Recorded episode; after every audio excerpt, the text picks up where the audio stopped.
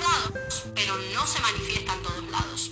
Hay un problema, y es que hay gente que sabiendo que Dios está ahí al lado suyo, sabiendo que Dios está en todo lugar, no le adoramos, no le honramos, no le exaltamos y no hacemos honor a su omnipresencia. Te quiero hablar de dos personajes bíblicos. Uno se llamaba Abinadab, el otro se llamaba Obededom. Cuenta la historia que en el trayecto donde David quiso llevar el arca al lugar del destino profético, en ese trayecto el arca tuvo que hacer varias paradas. Una de esas paradas fue en la casa de un hombre llamado Abinadab, y ahí pueden leer 1 Samuel capítulo 7, donde habla que el arca estuvo en la casa de Abinadab y en la casa de su familia por 20 años. Sin embargo, la Biblia no dice que Dios hizo nada en la casa de Abinadab. Es decir, que yo me pregunto, ¿cómo es posible que 20 estuvo Dios mismo en tu casa? 20 años, la misma presencia de Dios estuvo almacenada solo en tu casa, porque en el Antiguo Testamento quiero decirles que no era como hoy en día. No era el tiempo de la gracia. Era tiempo donde la presencia de Dios solo se movía a través de ese arca. ¿Y cómo es posible que 20 años estuvo esa arca ahí y no pasó nada? Entonces, luego tuve que ir a leer Primera de Crónicas, capítulo 13, versículo 14, donde dice, y el arca de Dios estuvo con la familia de Obed Edom en su casa tres meses. Y bendijo Jehová la casa de Obed Edom y todo lo que tenía. Y ahí me explotó la cabeza. Porque yo dije, lo que no pasó en 20 años en la casa de Abinadab, pasó en tres meses en la casa de Obededón. Y yo dije, ¿dónde estuvo el secreto? ¿Qué tenía Obededón de diferente a Abinadab? Y cuando fui al nombre Obed, ¿y qué significaba? Obed significa adorador del Eterno. Y es que en la casa de Abinadab quizás el arca era un mueble más. Y es que en la casa de Abinadab quizás nunca supieron crear conciencia de la presencia de Dios ahí. Y yo no quiero ser como Abinadab. Yo quiero tener el corazón de Obededón. Ser consciente de que si Él está, merece ser adorado. Que si Él está en un lugar, merece ser exaltado. Si Él está en un lugar, merece que todo el mundo haga silencio. Y ese es el problema, que muchos de nosotros estamos en el tiempo de la gracia, el velo se rasgó, tenemos libre acceso 24/7, ya no dependemos de un, de un arca, de una caja de madera, no.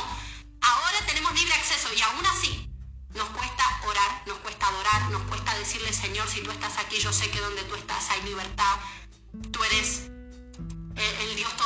Todopoderoso, nos cuesta. Y quiero motivarte hoy a que no seas como Abinadab.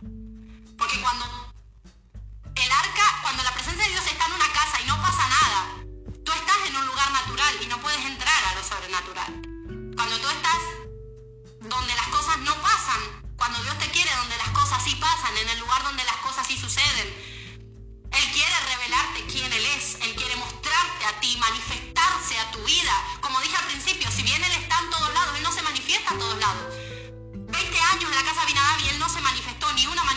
solo tres meses en la casa de Obededón y Dios se manifestó. Dice que lo bendijo en todo. Él se manifestó como Jehová Jireh, el proveedor, como Jehová Rafa, el sanador, como Sabaoth, el, que, el, de los ejércitos. Yo quiero ser como Obededón, que si Dios está en mi casa, todo cambie. Y salir del lugar donde las cosas están estancadas y paradas y moverme a un lugar donde las cosas sí pasan y donde el Dios sobrenatural se revela en mi vida. Y el secreto está en eso, en saber conciencia de que, ok, Él es sobrenatural, Él es omnipresente, Él está aquí y yo le voy a adorar. Y estamos en tiempos demasiado difíciles, demasiado. La muerte ha tocado el hogar de muchos de nosotros. Eh, la, enfermedad ha tocado el hogar de muchos de nosotros. Las peleas, las discusiones, los problemas han, ido en, en, incremento. Aún la vida espiritual de muchos ha menguado, la fe de muchos ha menguado. Pero este no es tiempo para estar viendo Netflix. Este no es tiempo para estar como decimos los argentinos. Este es tiempo de guerra y nuestra lucha no es contra carne ni sangre, sino contra cosas más fuertes, principados, potestades. Y este es tiempo donde debemos agarrar a nuestros hijos, agarrar a nuestro esposo, agarrar a nuestra esposa o quien sea que viva en nuestro hogar y decirle, nosotros vamos a hacer como en la casa de Obededom, aquí se va a adorar a Dios, aquí se va a exaltar a Dios, porque no es tiempo de chiste, es tiempo de tomar posesión con autoridad como hijos de Dios que somos y hacerlas, hacer que las cosas pasen. Y esa fue la única diferencia entre Abinadab y Obededom.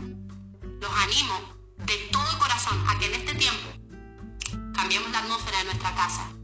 A capela, pon música, ponte de rodilla, hora de madrugada, hora de día, no sé.